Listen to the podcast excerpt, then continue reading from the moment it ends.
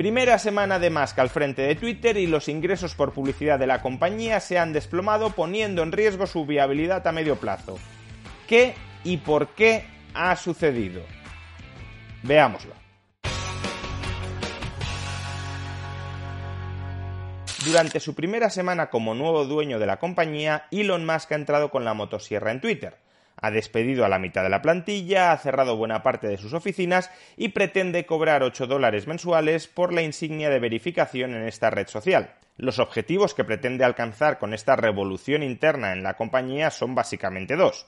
Por un lado, conseguir que la empresa sea financieramente viable, Actualmente Twitter está perdiendo la suma de 4 millones de dólares al día. Y por otro lado, ampliar los confines de la libertad de expresión dentro de Twitter. Es decir, reescribir las reglas de moderación dentro de esta red social para que más cosas puedan ser dichas sin miedo a ser vetado dentro de Twitter.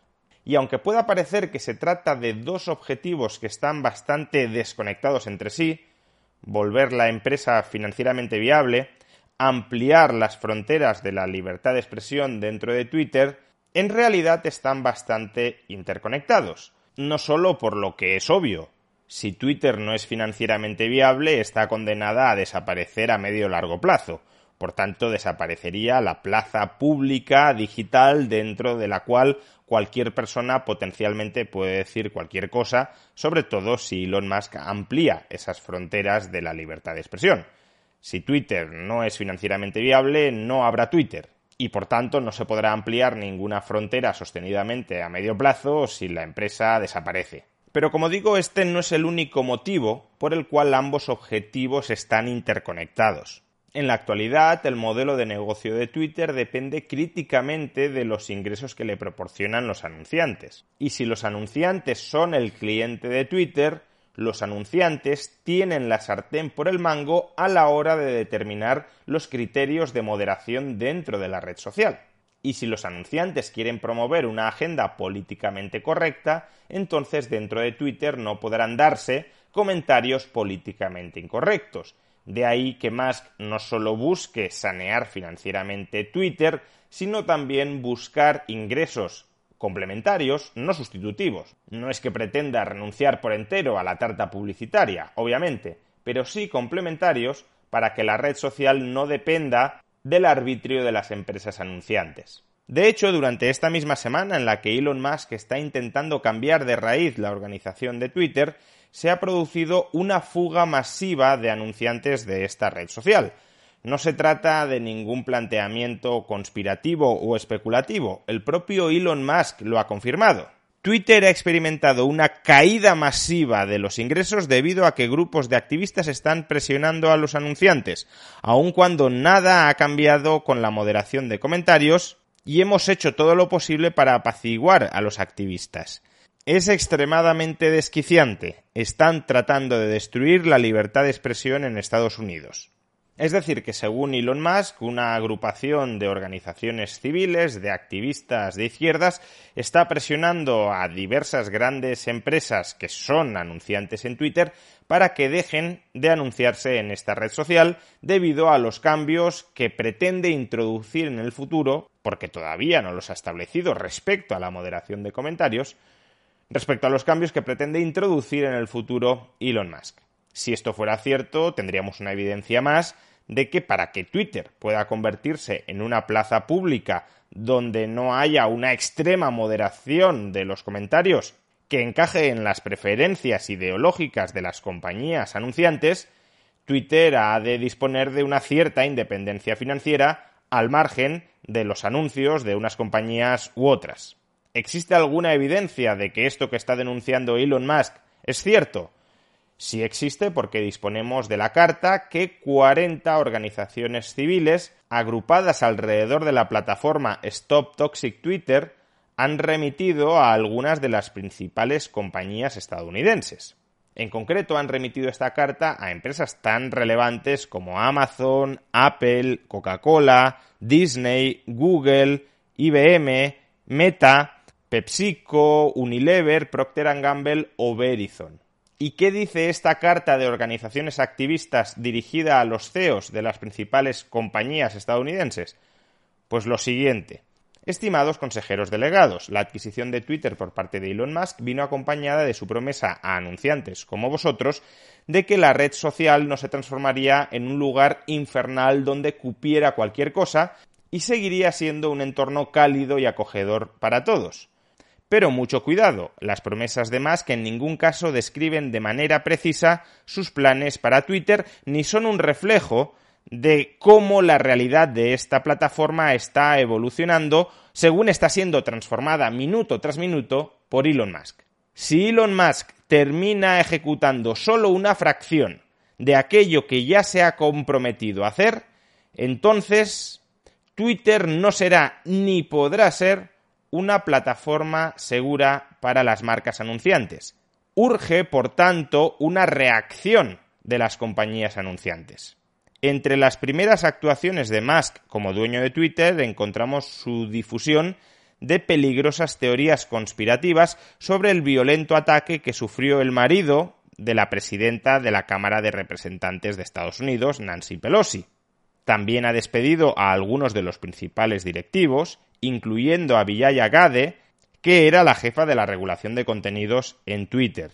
Solo 24 horas después de que Musk se convirtiera en propietario de esta red social, la plataforma se ha inundado de odio y de desinformación. No se trata solo de que los extremistas estén celebrando la compra de Twitter por parte de Musk, sino que lo ven como una oportunidad para utilizar imágenes y lenguaje más abusivo, acosador y racista. Esto incluye amenazas claras de violencia en contra de aquella gente con la que no están de acuerdo. Si Twitter no se esfuerza deliberadamente en suprimir este tipo de abuso y de odio, vuestras marcas estarán activamente apoyando este extremismo acelerado. No solo eso, Musk también ha amenazado con reducir drásticamente la plantilla de trabajadores empezando por aquellos responsables de supervisar los estándares comunitarios y de proteger la seguridad de los usuarios. Musk también apoya la idea de restablecer las cuentas de individuos famosos que fueron suspendidos por incitar y glorificar la violencia política, por difundir desinformación sobre las elecciones y sobre el COVID, y por insultar a la gente en función de su raza, de su etnia, de su origen nacional, de su orientación sexual, de su género, de su identidad de género, de su afiliación religiosa, de su edad o de su discapacidad. Vuestras compañías son los 20 principales anunciantes en Twitter. Se gastan cientos de millones de dólares cada año. Vuestra posición y vuestra respuesta frente a los planes de Musk para Twitter en este momento crítico es muy importante para vuestras marcas. Nosotros, las organizaciones abajo firmantes, os exhortamos a que le notifiquéis a Musk y a que os comprometáis públicamente a que dejaréis de anunciaros en Twitter en todo el mundo si él continúa con sus planes de socavar la seguridad de la marca y los estándares comunitarios, incluyendo la moderación de comentarios. Esto significa que Musk no debe revertir las actuales reglas básicas de moderación en Twitter y debe comprometerse a hacer cumplir esas reglas. Somos conscientes de que para vosotros la seguridad de marca es de extrema importancia y por tanto también tenéis una obligación moral y cívica de poneros firmes ante la degradación de una de las plataformas de comunicación más influyentes y de forzar a Musk a que se comprometa a garantizar que Twitter vuelve a ser un lugar acogedor y cívico para todo el mundo.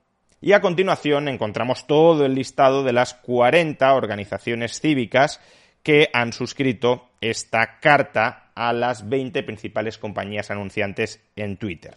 Lo que sabemos es que hasta el momento se han desplomado los ingresos publicitarios de Twitter. Lo que no sabemos es si se han desplomado como consecuencia de esta carta escrita por 40 organizaciones civiles para presionar a las principales compañías a que dejen de anunciarse. Existen otras dos posibilidades que no hay que desdeñar. La primera es que las principales compañías anunciantes hayan pausado sus anuncios en Twitter hasta que se anuncien las nuevas reglas de moderación no necesariamente porque quieran cancelar la publicidad, sino porque hasta que no conozcan esas reglas no quieren tomar una decisión final sobre si seguir anunciándose o dejar de anunciarse. Y la otra posibilidad que no ha barajado prácticamente nadie que haya leído, pero que me parece también bastante verosímil, es que, como ya sabemos, la economía estadounidense se está debilitando. Durante los últimos meses hemos podido observar cómo los anuncios en Internet están cayendo a plomo como consecuencia de ese debilitamiento de la economía. Las empresas, uno de los primeros gastos que recortan cuando vienen mal dadas son los gastos en publicidad. Por tanto, quizá algunas de estas empresas hayan aprovechado la coyuntura de que Twitter ha cambiado de manos, de que hay nuevas reglas de moderación, para justificar una suspensión de los gastos en publicidad que públicamente no pueda atribuirse a su debilidad económica, porque claro, si de repente dejan de anunciarse en Twitter sin ningún motivo, solo porque lo están pasando financieramente mal, pues eso daña su reputación, obviamente, pues pueden haber aprovechado la coyuntura del cambio estratégico que pretende ejecutar Twitter para suspender o reducir sus gastos en publicidad en esta red social y prepararse para la recesión que se avecina.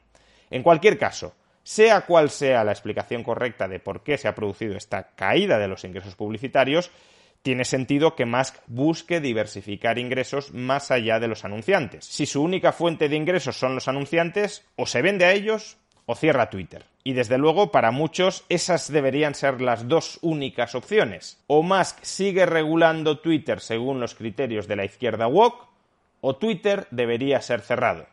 Esperemos que Musk termine encontrando una tercera vía.